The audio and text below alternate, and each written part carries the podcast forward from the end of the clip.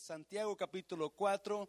Vamos a seguir en el libro de Santiago capítulo 4 versículo 1 al 3. Le recuerdo que el próximo viernes en la noche vamos a tener nuestra cena de, o nuestra cena más bien, nuestra reunión de Galadones. Y si usted tiene un testimonio que quiera compartir la gloria de Dios con la iglesia, usted puede apuntarse con Felipe, el que toca la batería. Si usted canta, si usted danza, si usted dice chistes, si usted quiere prometerle, you know, pedirle matrimonio a su pareja, usted puede hacerlo aquí. La pastora Marta, la pastora de nuestra iglesia en Matehuala, va a estar aquí acompañándonos, cantando, ministrando ese día y también va a comenzar con nosotros el primer domingo del mes. La pastora Marta, usted la conoce, Dios la usa en el canto y también la usa en la predicación increíblemente. Amén, iglesia. So, vamos a la palabra Santiago capítulo 4. ¿De dónde vienen las, diga, guerras conmigo? ¿De dónde vienen las guerras y qué más? Y los pleitos entre vosotros. ¿No es de vuestras pasiones las cuales combaten en nuestros miembros? Codiciáis y no tenéis. Matáis y ardéis, envidia y no podéis alcanzar. Combatís y lucháis, pero no tenéis lo que deseáis porque no pedís. Pero pedís y no recibís porque pides mal para gastar en vuestros deleites. Padre, bendigo tu palabra en esta tarde. Gracias por cada persona que está aquí, Dios mío. Espíritu Santo, habla en nuestras vidas. Habla a cada persona que necesita escuchar esta palabra para sus vidas en el nombre de Jesús. ¿Cuántos dicen amén? Puede tomar su lugar.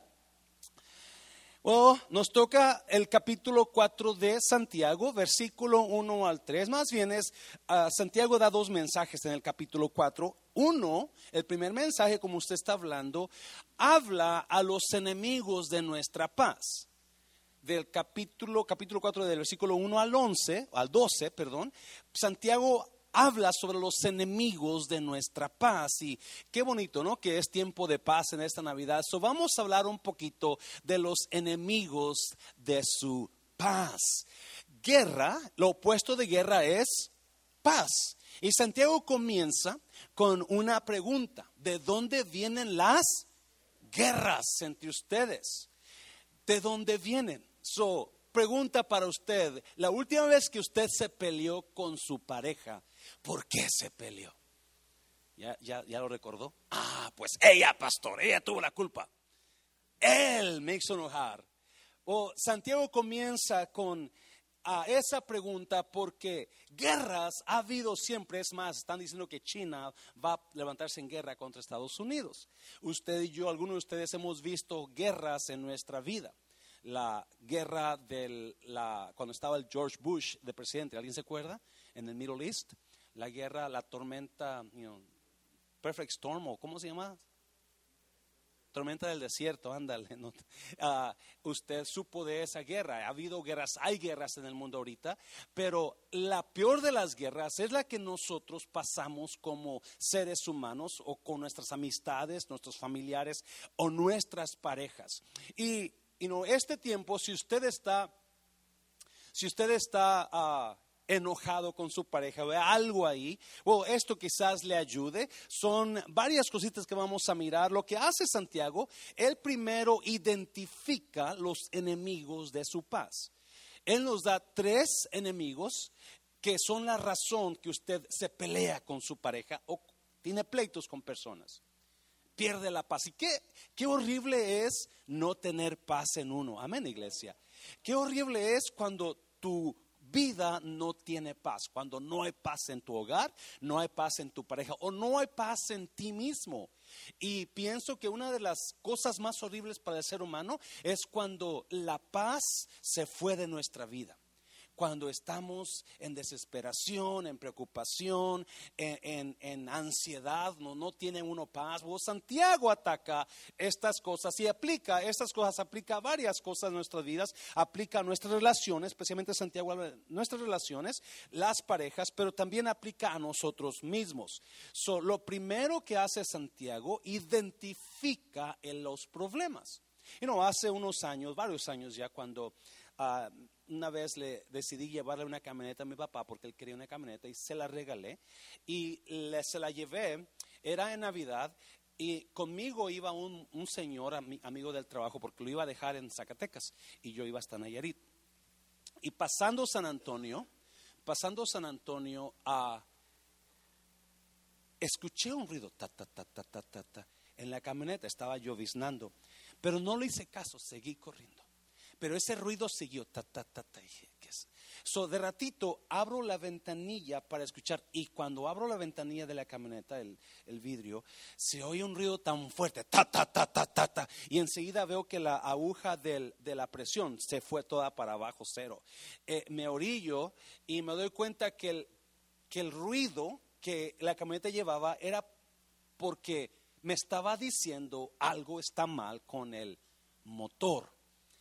Y nos paramos y oré por esa camioneta, usted ha escuchado el testimonio, oré por la camioneta, la llené de aceite porque botó todas las mangueras y botó tiró todo el aceite, era una camioneta ya viejita, so, le, puse las mangueras para atrás y la llené de aceite y puse manos en la camioneta y gloria a Dios que esa camioneta llegó a Nayarit sin tirar una gota más de aceite y sirvió muchos años, pero la razón que esa camioneta estaba haciendo ruidos era porque había algo mal en el motor. Y así es los pleitos y las guerras. Cuando hay pleitos y guerras y gritos o habladas es porque algo no está bien en nosotros. Amén, iglesia. Yes. So, lo que hace Santiago, Santiago nos identifica los enemigos y va a haber tres enemigos que identifica y seis, no nomás, no solamente nos da los enemigos, pero nos da las, las, las maneras en cómo nosotros podemos derrotar. Creo que le puse a esto derrotando los enemigos de mi paz o destruyendo a los ladrones de mi paz, porque esos ladrones me roban la paz, roban la paz entre mi pareja y yo, roban la paz entre mis amistades. Y Santiago le da al clavo aquí, amén iglesia, quizás alguno de ustedes se identifique con esto, número enemigo o ladrón número uno.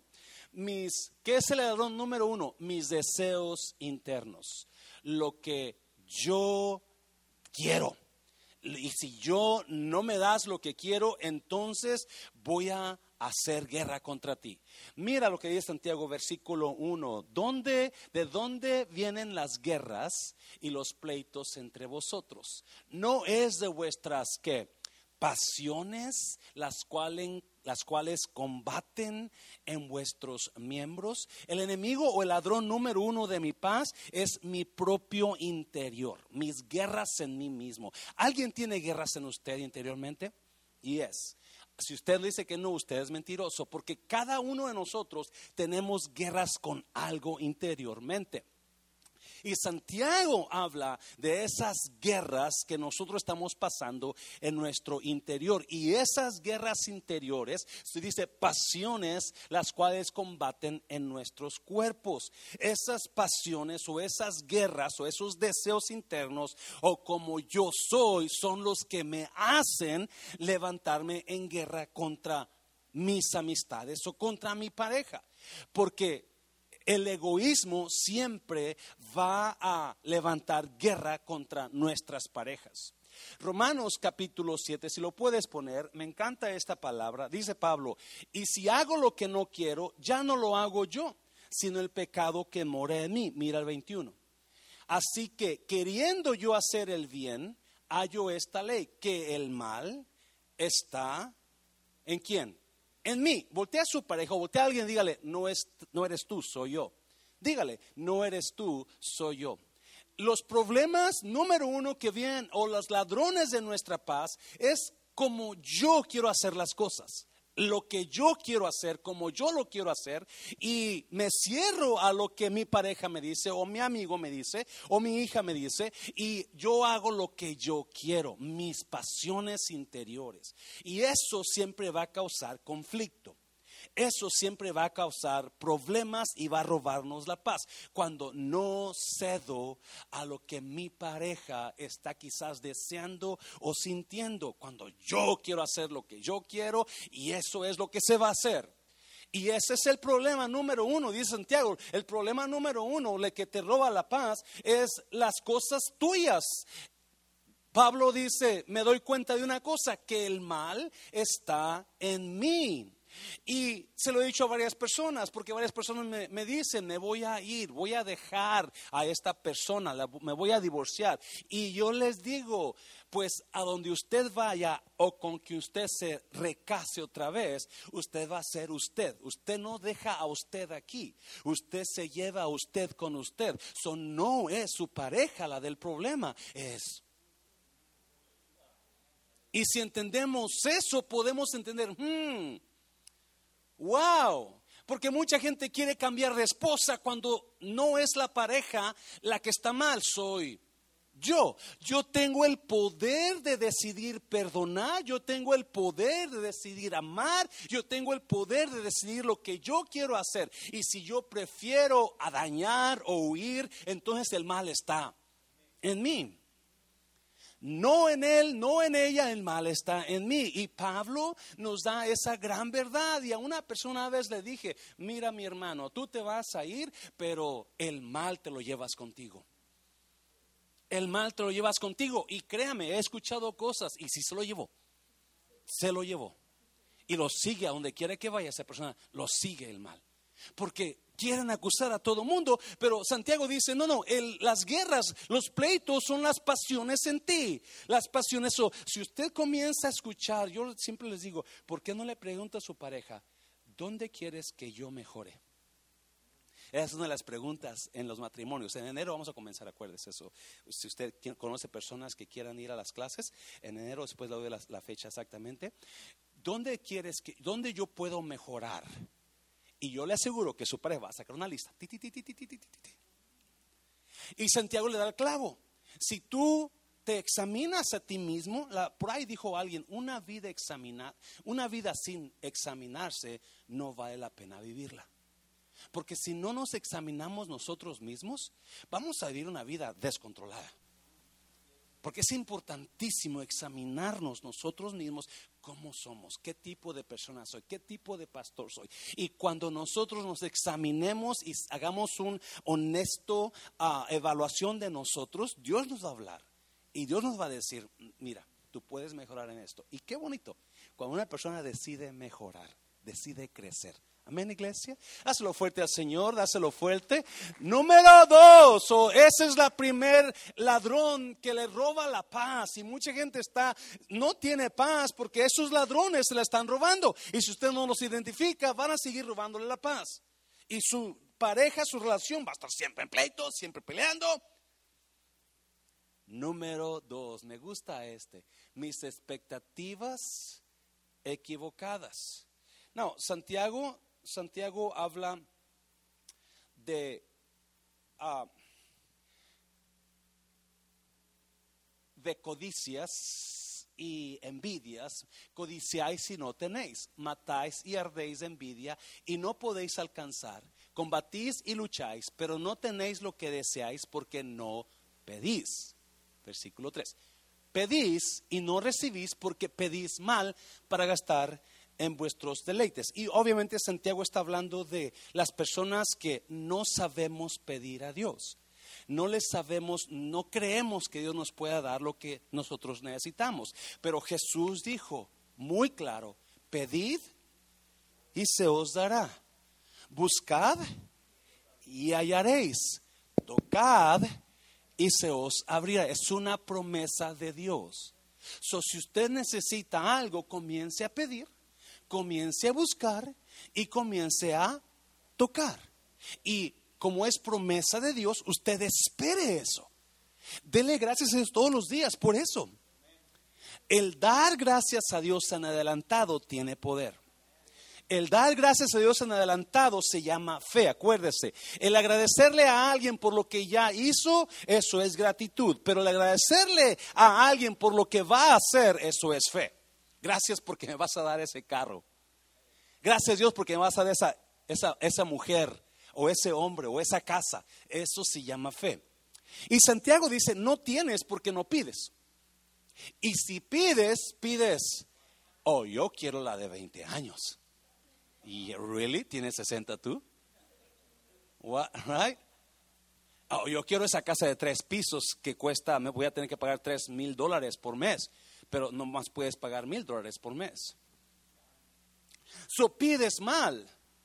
Pero también no podemos acomodar, si está hablando de las relaciones, you know, una de las razones que en las relaciones hay pleitos o rencillas o guerras y viene el ladrón de tu paz y te quita la paz es las expectativas que no son reales, las expectativas equivocadas. Porque usted le espera que su pareja le provea ciertas cosas que solamente Dios puede proveerle. Todo mundo tiene cuatro ah, necesidades esenciales en ellos. Uno de ellos es, yo necesito que me amen como soy. Y usted espera que su pareja le aguante todo pero la verdad, su pareja no puede aguantarle todo porque nadie lo puede amar como es usted, solamente Dios. Y muchas veces esperamos que mi pareja me aguante todo así como soy, así mero, así mera, pero esa, esa, esa, esa virtud solamente la puede tener Dios. Y cuando usted no siente que su pareja le está amando, lo está amando como usted piensa, usted se enoja. Y usted exige, usted pide. Y piensa que esa persona puede suplir esa necesidad cuando no puede esa persona. Otra de las necesidades esenciales es la estabilidad. Cada uno de nosotros necesitamos sentirnos seguros, estables. Yo quiero que mi pareja siempre me sienta seguro de ella. Yo nunca quiero dudar de ella.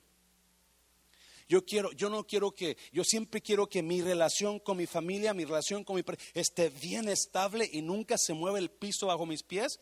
Y por más que no queramos, va a llegar el día donde vamos a dudar de la estabilidad y la seguridad con nuestros familiares o de su cariño sincero, porque la estabilidad, la, la seguridad, solamente Dios se la puede dar.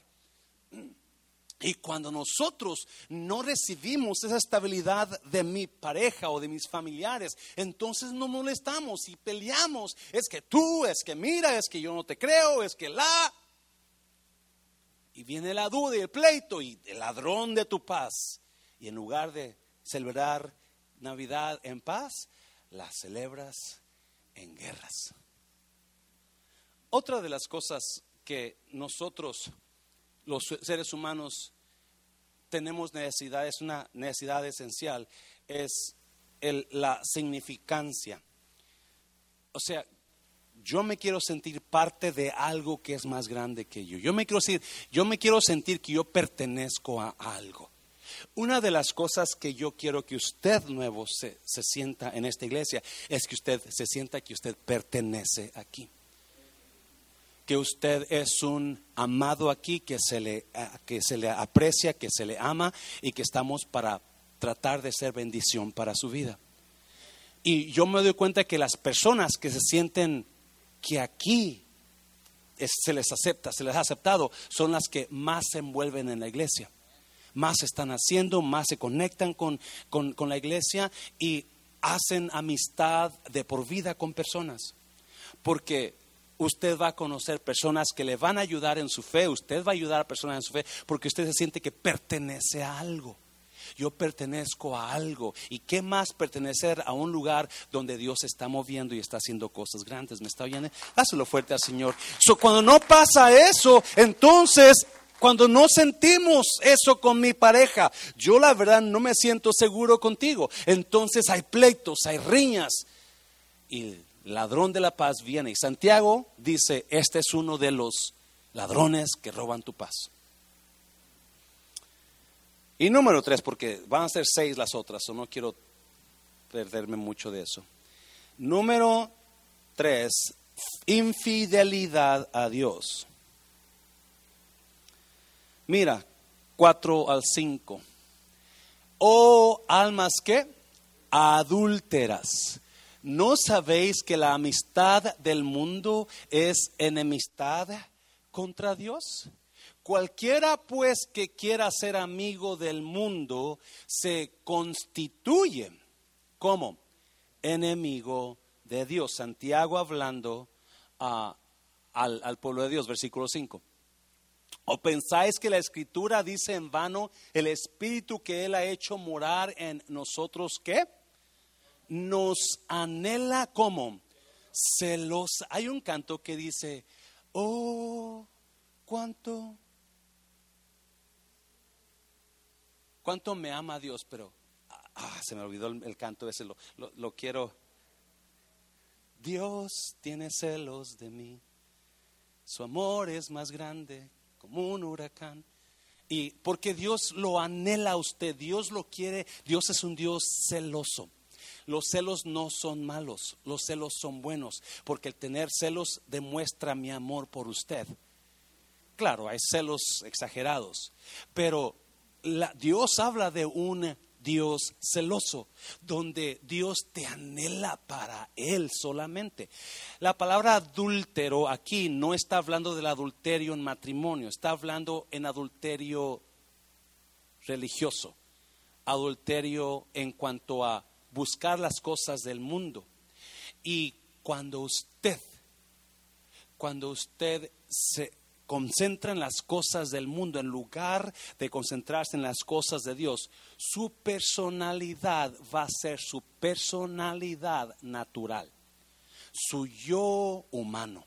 Y déjame decirte, cada uno de nosotros tenemos una personalidad natural que no nos gusta, porque lo que nos ha transformado a nosotros es el Espíritu de Dios en nosotros.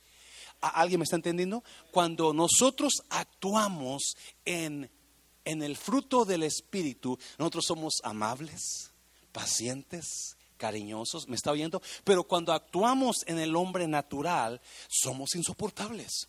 ¿Y es, iglesia?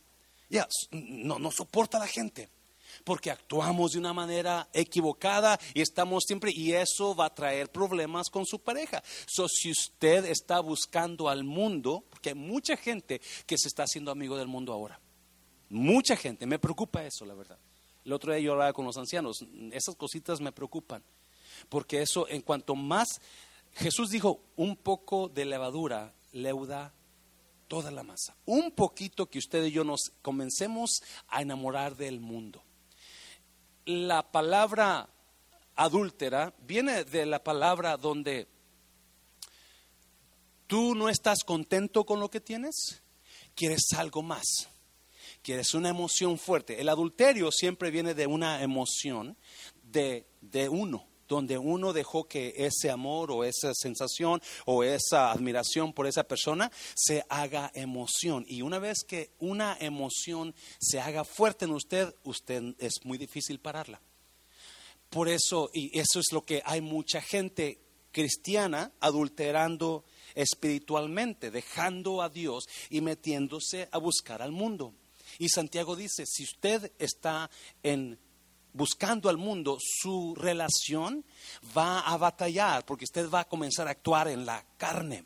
No en el espíritu. Amén, iglesia. Dáselo fuerte al Señor. Das, so, son los tres ladrones que Santiago identifica, pero lo bueno es que no se queda ahí Santiago. Él comienza ahora a darnos la solución para que nosotros podamos destruir esos ladrones de nuestra paz y podamos celebrar Navidad todos con bonita familia, contentos. Amén, iglesia.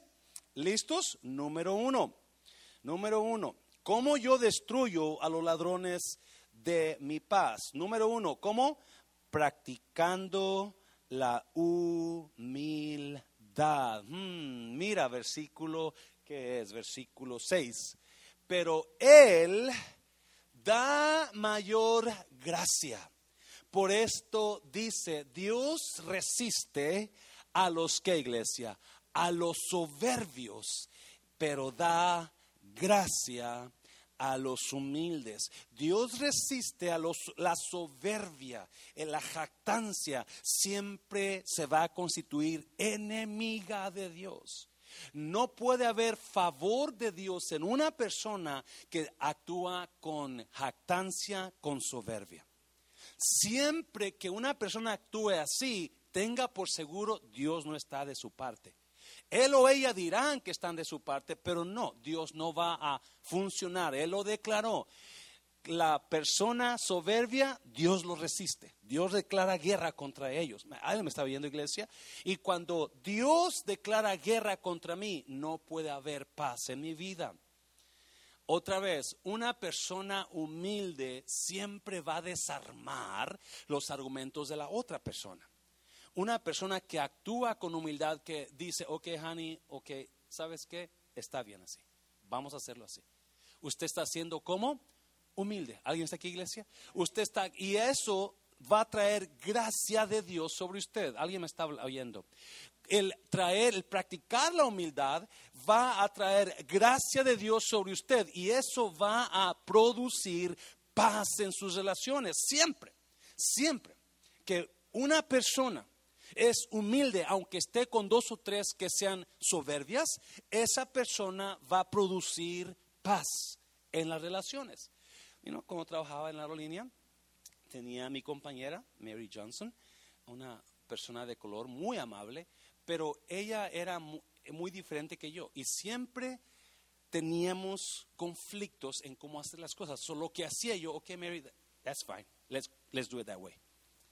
Y ella me decía, José, qué bueno que tú eres diferente que yo. Porque el ser diferente, el, traer humildad, va a producir gracia y va a traer paz. Y si usted quiere ver paz en su matrimonio, usted comience a ser humilde, no soberbio, no jactancioso.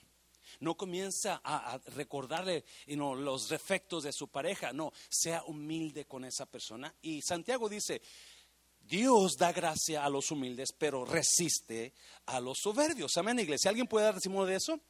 So, acuérdese, número uno, yo voy a practicar la humildad con mis relaciones, no voy a creerme mejor que ellos, no voy a decirles que son más tontos que yo, no, no, voy a ser humilde entre ellos y voy a honrarlos. Siempre hay personas que nunca honran a nadie, porque se creen ellos. Ellos piensan que son la mamá de Tarzán, la mamá de los pollitos. Y eso siempre, nunca va a traer la gracia de Dios sobre ellos. Un su fuerte, Señor. Número dos, número dos, porque vamos a ir seis, son seis. Número dos, ¿qué más?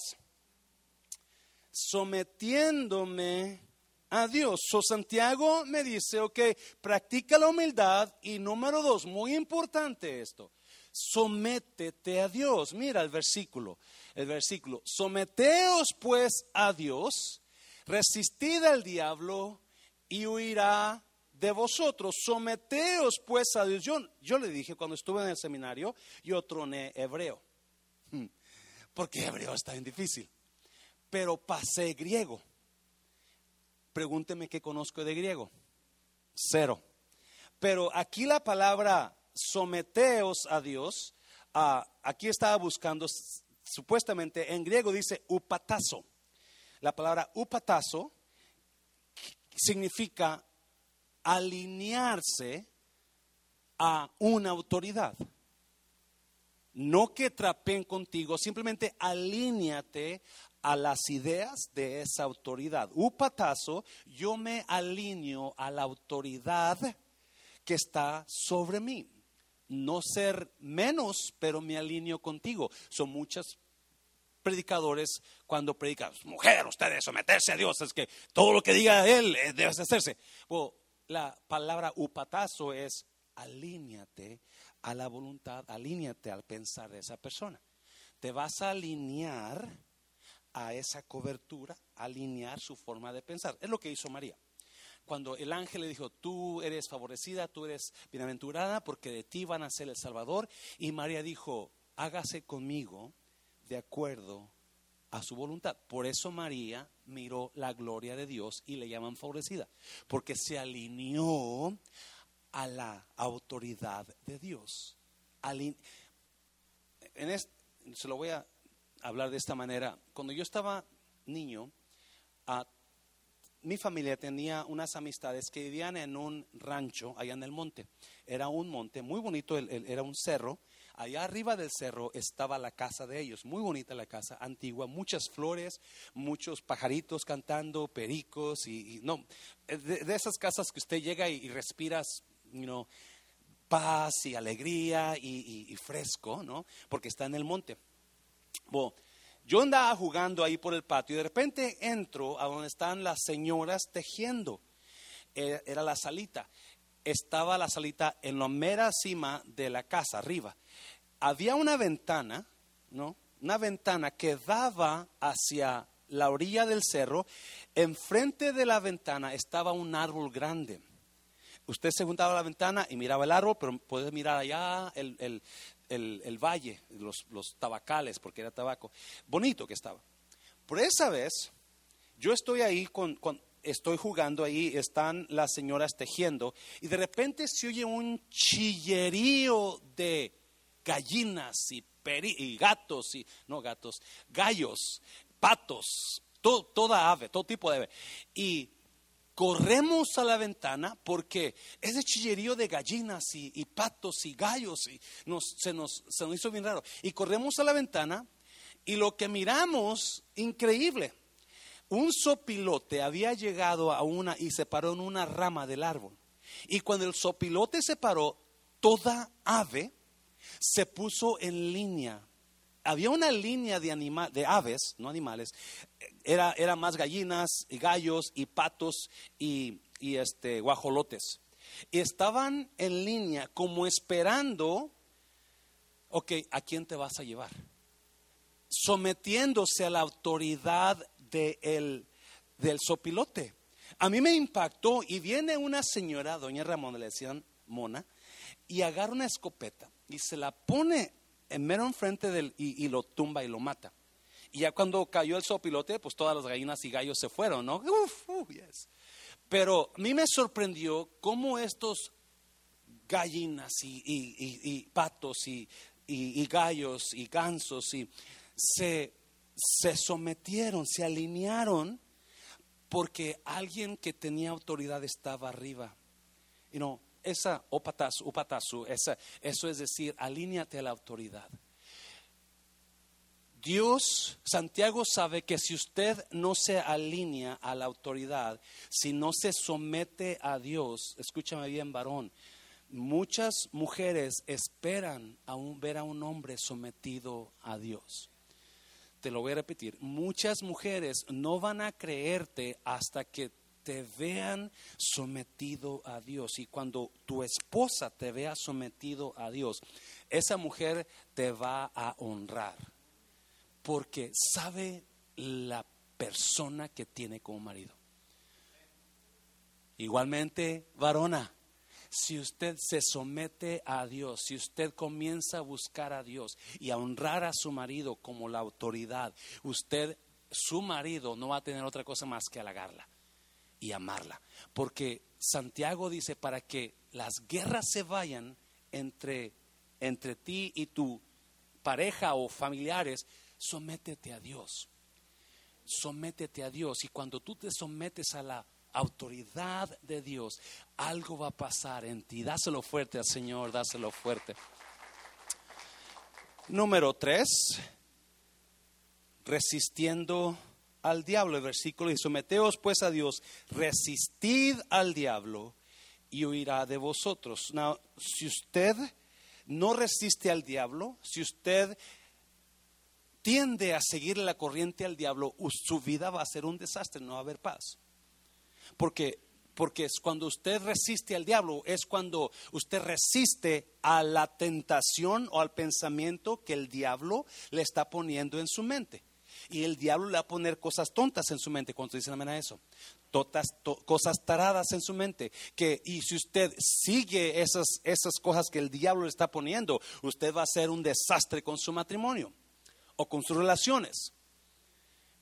Por ejemplo, el apóstol Pablo le dice a Timoteo, Dios no nos ha dado espíritu de temor, sino de amor, poder y dominio propio. Amor, poder y dominio propio. Yo puedo controlar, yo puedo resistir los ataques de Satanás. Cuando usted no resiste, cuando usted se deja llevar por el impulso y le dijo a su pareja lo que usted pensaba decirle, usted va a comenzar una guerra y la paz se va a ir. Cuando usted no hace, usted sigue los impulsos de Satanás y no resiste al diablo. Y eso es importante. La palabra de Dios me dice que yo resista al diablo y él se va a ir. Cuando Jesús fue tentado por Satanás en el desierto, vino Jesús, vino el, diablo y le dijo, y no, si tienes hambre, dile esas piedras que se conviertan en pan. Y Jesús que le dijo, oh, porque tengo un hambre, ¿verdad que no? No, le dijo, no, no solamente de pan vivirá el hombre, sino de toda palabra. lo resistió. Cuando le ofreció los, los, los, los, reinos, el diablo a Satanás. Cuando usted sigue sus impulsos que son provocados por Satanás, esos impulsos van a causar guerra. So, acuérdese la próxima vez que quiera decirle a su pareja de qué se va a morir. Mm, mm. ¿Yes? Porque eso va a producir paz en usted. Y yo sé que es que yo así soy, pastor, yo soy así. Y no, no, usted no es así. Usted está siguiendo lo que el diablo le está diciendo. Usted puede, ya hablábamos de esto, usted puede hablar paz, usted puede hablar vida, usted puede hablar amor a las personas y resistir al diablo. Dáselo fuerte, Señor, dáselo fuerte. Número cuatro, número cuatro. Vamos rápido. Acercándome a Dios yo voy a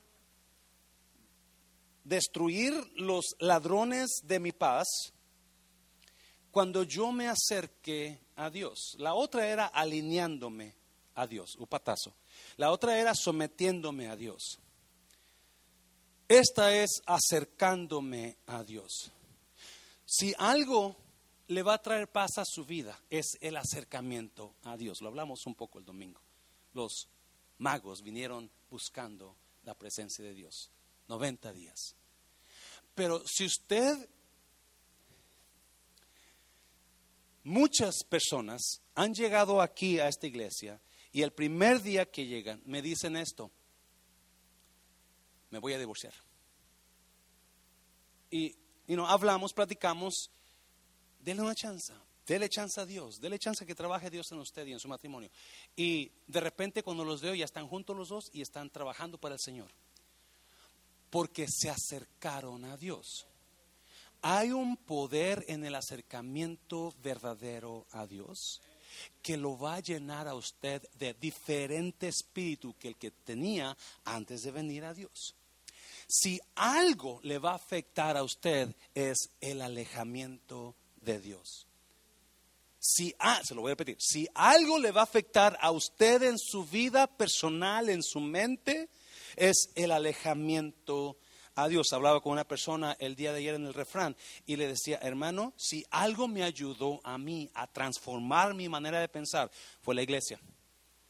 Yo estaba en la iglesia domingos a las nueve y media de la mañana en la escuela medical, domingos a las once de la mañana en el servicio regular, domingos a las seis de la tarde en el servicio de la noche, miércoles en el servicio de la noche, viernes en el servicio de la noche y sábado en los, en los jóvenes, en los adultos, jóvenes adultos. Siete servicios a la semana yo iba a la iglesia. El domingo eran tres, escuela medical, servicio a las once y servicio a las seis si algo me ayudó a mí a transformar, yo tenía una mente destruida, totalmente destruida. Pero comencé a ver un cambio en mí cuando me comencé a acercar a Dios. Cuando usted y yo nos acercamos y buscamos a Dios, las cosas cambian. Moisés subió a la montaña y estuvo cerca de Dios 40 días y 40 noches hablando con Dios. ¿Qué pasó cuando Moisés bajó de la montaña? Su rostro brillaba y la gente no podía ver el brillo tan fuerte porque hay una transformación. Si usted está serio con Dios, otra vez, yo sé que lo predicamos el domingo, pero si usted está serio con Dios y quiere ver una transformación en usted, quiere ver una transformación en su relación con sus parejas, sus relaciones, la búsqueda de Dios es lo que le va a ayudar muchísimo. La alejamiento de Dios siempre le va a ir como en feria. El hijo pródigo se fue del padre y dice que se fue lejos a una provincia como apartada. ¿Y cómo le fue al hijo pródigo allá lejos en la provincia apartada del padre? Como en feria, comiendo comida de los puercos. Ya, Porque siempre que usted y yo nos alejamos de Dios, siempre nos va a ir mal. Y déjame, nomás simplemente en, la pura paz que traes, cuando sabes que Dios está en control de tu vida, cuando sabes que Dios está contigo, cuando sabes que todo lo que Dios hace lo hace con propósito para bien para tu vida, ¿me estás oyendo? Eso es tener paz.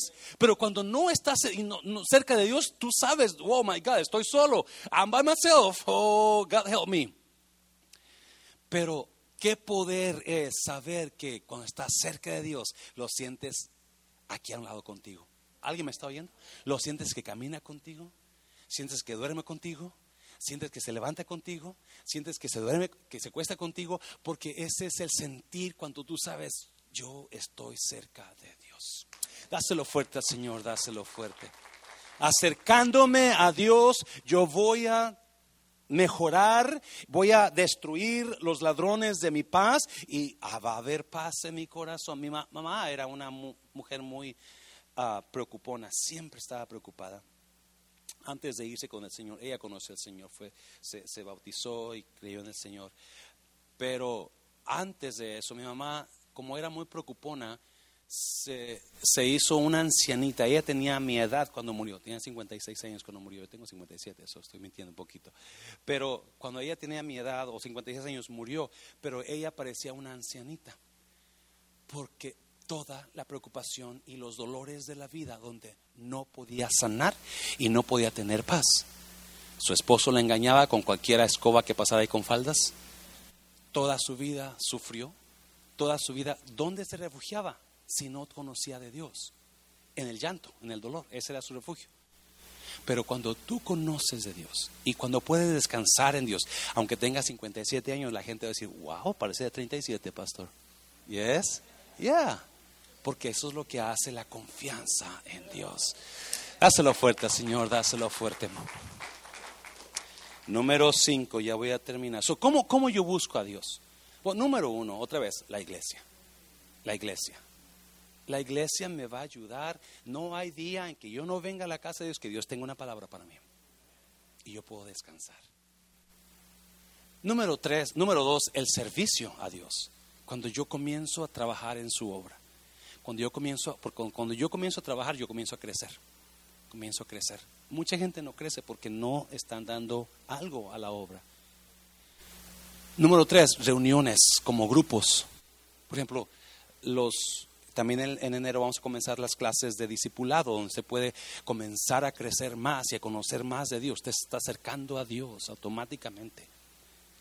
Las clases de parejas están basadas en la Biblia todo eso le ayuda a usted a acercarse más a Dios. Mucha gente no quiere hacer esas cosas, por eso no se acerca más a Dios. Pero usted cálele, usted inténtelo. Es más, usted se va a acercar tanto a Dios que Dios un día lo va a escoger para hacer algo mucho más, mejor, más grande.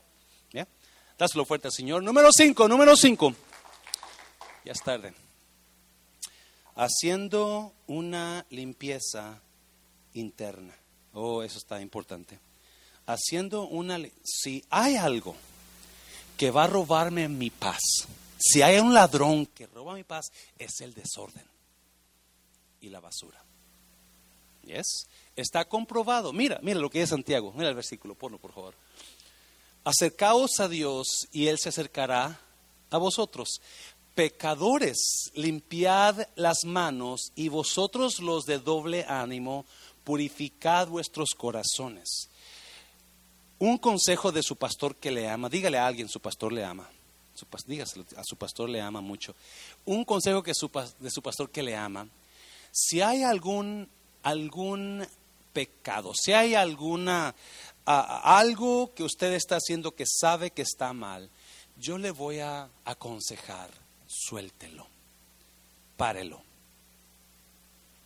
Porque si hay algo que va a robarme mi paz, ese pecado.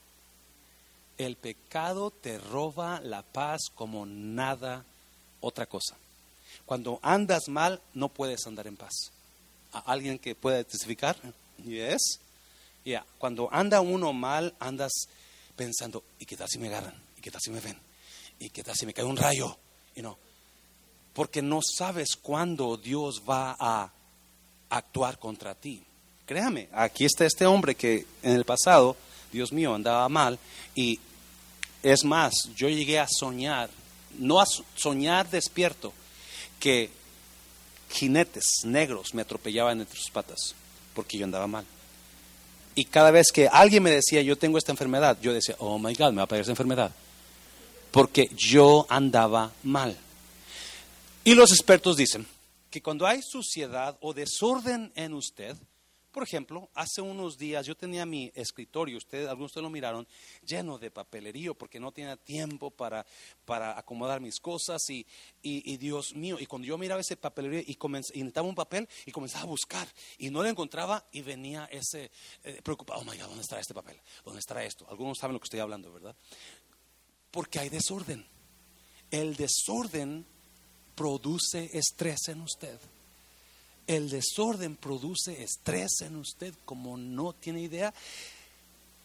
So, cuando usted comienza a hacer limpieza y viene un día, dije, no, yo tengo, y me vine las tempranito, un día que no trabajaba, supuestamente el lunes no trabajo supuestamente, pero aquí estoy después del mediodía, todo tarde. Y me vine y comencé a ordenar mi escritorio, y usted va ahorita, está brillando mi escritorio. Y adivine qué, el estrés se fue. Porque el, desorden y la suciedad producen estrés como usted no se da una idea. So, si hay algo desordenado en su casa o en su vida, yo le aconsejo que lo comience a limpiar. Pecadores, limpiad las manos, dice Santiago, porque eso te va a robar la paz. Eso te va a quitar la paz. Y qué horrible es cuando andas caminando con Dios pero sabes que no hay paz por eso. Y es iglesia. ¿Qué dice pastor? No, mire a mí.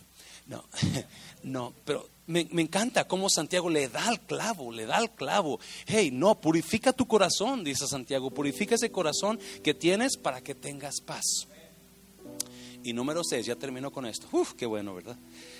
Número seis, parando de juzgar. ¿Sabía usted que el juzgar a los demás le afecta a usted en su paz. Es más, mira lo que dice Santiago. Mira. Versículo 11.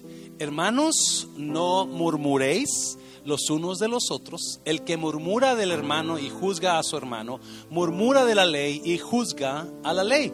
Pero si tú juzgas a la ley, no eres hacedor de la ley, sino juez. Pero versículo 12, mira, pero uno solo es el dador de la ley, y uno solo es el que puede salvar y perder. Pero tú, ¿quién eres para que juzgues a otro? Si en su relación con su pareja, ay, es que tú eres así, es que tú eres así, es que, o mi esposo es esto, mi esposa es esta, usted no va a tener paz. Porque los expertos dicen que el juzgar a los demás produce estrés en usted. ¿Por qué produce estrés en usted? Porque cuando usted juzga a los demás, usted se enfoca en lo negativo. Siempre que usted va a hablar de alguien es porque está enfocando en lo negativo de los demás. Y cuando usted se enfoca en lo negativo siempre, usted le está poniendo pura basura a su mente negativa.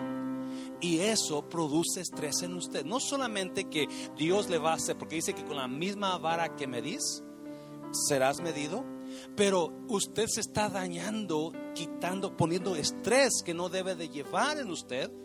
Porque está enfocado en fulano, está enfocado en mangana. Y nomás de pensar en lo poco que es ese hombre o lo poca que es esa mujer y, las cosas que anda haciendo, pura negatividad está metiéndole a su mente y el estrés está comiéndolo en viva. Y está enojado, está enojada, y está odiando, y está haciendo esto, porque es que esa persona lo está controlando. Y Santiago le da al clavo. Qué bonito Santiago, qué increíble, ¿no? La sabiduría de Dios en él donde dice, hey, para que tú puedas tener paz en esta Navidad, ¿por qué no dejas de criticar a los demás? Libérate de la crítica para que tú puedas tener paz y así dejes el estrés y dejes el odio, el rencor contra esa persona. Porque eso es lo que te está afectando a ti si usted acostumbra a juzgar a su pareja, ¿por qué no cambia las cosas y comienza a ver las cosas buenas que tiene su pareja? Y en lugar de enfocarse en lo negativo, mire lo bonita que es, o mire lo guapo que es, o mire cómo se levanta a ayudar a sus hijos. Porque hay muchas cosas que usted se puede enfocar en lugar de ver esa. Y no, alguien me reprendió el día de ayer, hermano Jorge, quizás testigo, y me dijo eso. Eso no, hermano Jorge. Y me dijo, usted debe de darme ánimo a mí, no tumbarme. ¿A qué no, pastorcito? Pero tiene razón, en lugar de... Y, y cuando yo me enfoco en un negativo, estoy estresado, estoy enojado, estoy esto porque no estoy enfocándome y se fue mi paz. Alguien me está viendo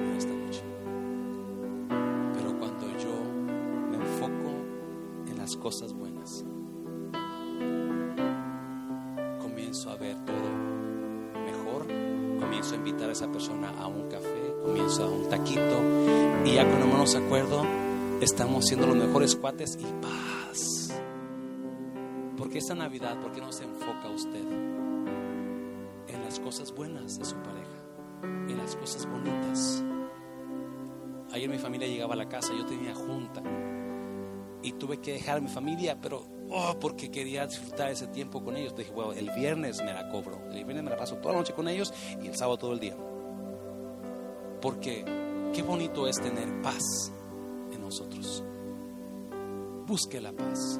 No busque la rencilla hablando de los demás. Busque la paz.